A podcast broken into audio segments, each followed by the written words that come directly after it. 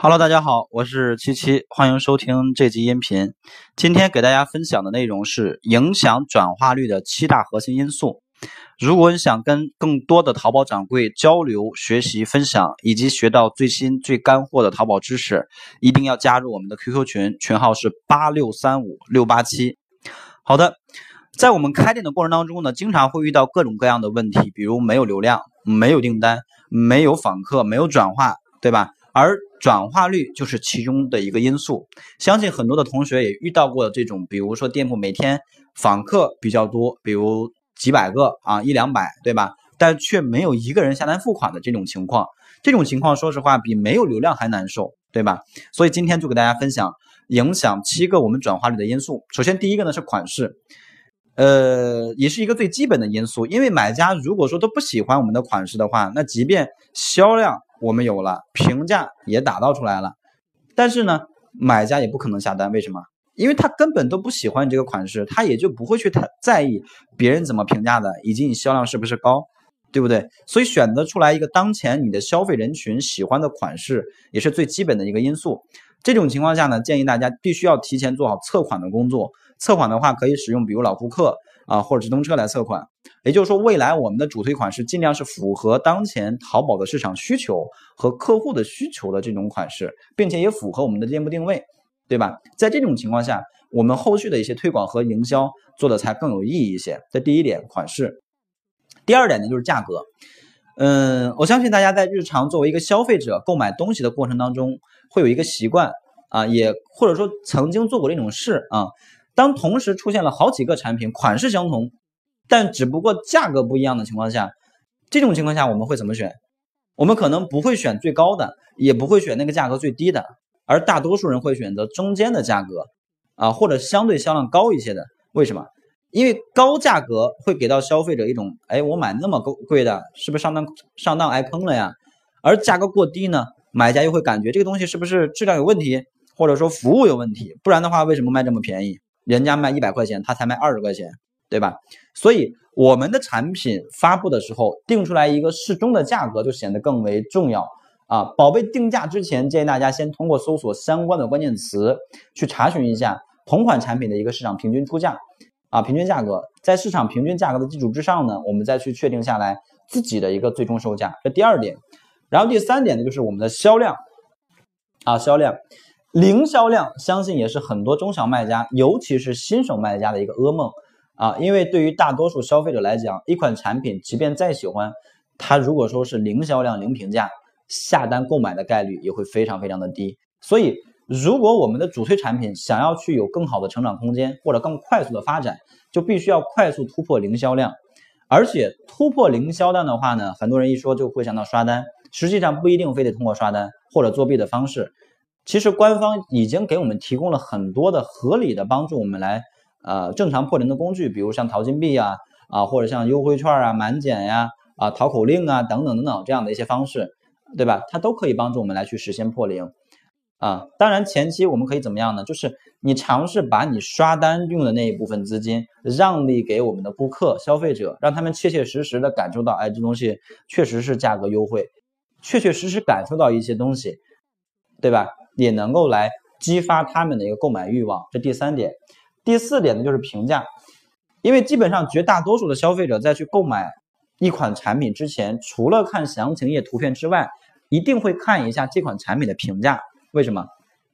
因为消费者永远都不会百分百的相信卖家所说的话，而评价里的内容，在一些不明真相的买家看来，是一些呃。所谓真实的消费者，这里边可能有些水分，对吧？但是大多数买家是不知道的，是一些真实的消费者购买这款产品的消费者啊，做出了一些中肯的评价，他们会更倾向于参考这些评价内容。所以，如果当我们的评价数量比较少，而且还出现了几个中差评的时候，那转化率就一定会变得非常低。所以，当我们的店铺，尤其是在新品阶段，一旦出现了中差评的情况，一定要及时的去解决问题。第一时间跟客户沟通上啊，尽量去把这个评价删掉啊，或者改掉。如果说在不能沟通的前提下，一定要给到一个合理的且中肯的评价解释。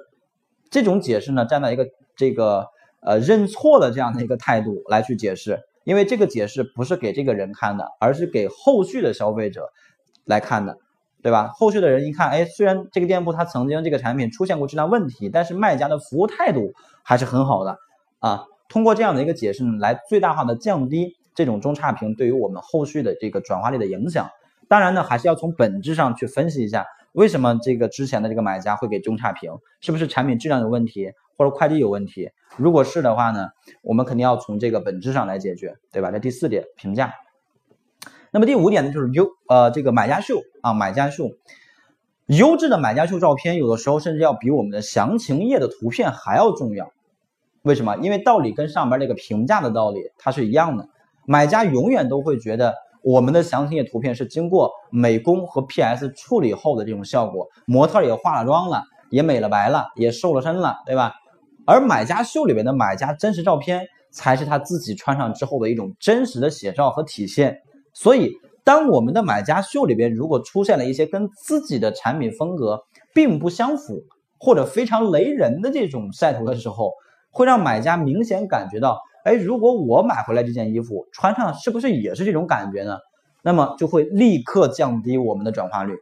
我相信大家在平常上网的时候，比如从新浪微博上面，或者从什么贴吧上面，应该有看到过那种比较奇葩的买家秀，就是模特穿着很好看，但是这边这个买家秀呢，穿着很那个很不符合那种风格，然后呃比较搞笑的就是，哎，买家给他返一百块钱，衣服送你了。给你一百块钱，你把这个评价删了啊，会有这样的一个东西。实际上，虽然这个东西是一个搞笑的，但是呢，却确确实实就是一种感觉。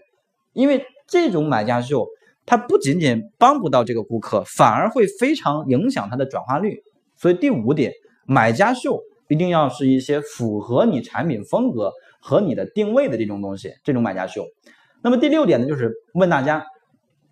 问大家功能呢，实际上是淘宝在二零一五一五年上线的一个产品啊啊，是在详情页当中，无论是 PC 还是无线端详情页都有的这么一个问答的工具，是针对那些还没有购买产品的买家，可以对已经购买过这款产品的买家提出一些想要咨询和了解的问题啊。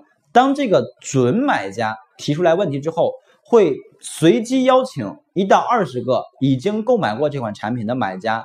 啊，或者说，呃，来来回答这个问题啊，并且淘宝会通过大数据来判断，呃，谁有资格来回答这个问题，并且来收到这条问题的一个提醒。其实这个功能推出的一个本质呢，也是希望买家与卖家之间的选择变得更加多样化，而不是单纯只去凭借卖家的一面之词或者他的详情页啊，或者单纯只去靠评价销量来去做一个评判。我们可以咨询一下。曾经购买过这款产品的真实消费者，他们使用过这个东西之后，对它的评价到底是什么样子的呢？从而从而来对自己是不是要选择这款产品购买，起到一个帮助和参考的意义。所以，如果说我们的问大家当中出现了一些劣质的问答内容的话，也会很影响我们的转化率的。那么最后一点就是第七点，叫详情页。详情页可以说是决定买家是否下单购买的很重要的因素之一，因为通过详情页呢，我们可以让买家全方面的来了解我们的产品。但是很多卖家朋友的详情页做的却并不是很好啊。实际上，一个优质的宝贝详情应该分为理性加感性两个层面的内容。所谓理性指的什么？它就指的是我们宝贝本身实际的一些数据，比如它的属性、参数、大小。做工什么颜色，什么什么什么材质，对吧？什么尺码，这些是本身就应该去体现给消费者的啊，就相当于我这个衣服就这样的，什么做工，什么尺码，什么颜色，摆在这儿，你自己看，买你就买，不买就拉倒，然后买家自主选择，对吧？买家自主选择。那除此之外，如果我想要去提升我的产品详情页的转化率，还必须要怎么样？必须要加入一些营销性和感性的东西。我们要去告诉消费者，你为什么要选择我的产品？我的产品相比于同行来说，我最大的优势是什么？我最大的亮点是什么？我最大的卖点是什么？我的唯一的东西是什么？以及去告诉买家选择我们的理由，而不是说简单就把产品展示就 OK 了，买不买由你由他来选择。我们去做了这些营销东西之后，就是你必须要买我的产品。为什么必须买呢？我给到你理由。对吧？一二三四五，五个理由啊，这五个理由合理并且能够打动消费者，那我们的转化率就会大大的去提升。所以这第七点详情页啊，第七点详情页。OK，那么综合以上七个方面，在产品 OK 的前提之下，我们做好产品内的一些布局，比如说详情页呀、评价呀、销量啊等等这些因素，才能够更好的去提升我们的转化率。当然呢，这些因素之间，它们是一个相辅相成的关系啊，所以呢，呃，我们在日常运营店铺的过程当中，也一定要考虑到这几个因素之间的关联性，比如说评价和晒图的关联性。评价跟问大家的关联性，问大家跟详情页之间的关联性啊，它们之间起到一个相辅相成。比如通过问大家和评价反映出来的一些内容，我可以优化到我的详情页当中，对吧？相辅相成的啊。OK，那么这个音频就给大家分享到这里。收听完之后呢，点击右上角把音频转发到你的微信朋友圈之后，添加我的微信号码幺六零七三三八九八七，我会送给大家一份二十一天打造赚钱网店的一个计划。同时，大家可以点击一下音频下方的订阅按钮，这样每天更新的知识呢，大家都可以收到一个提醒。好的，谢谢大家。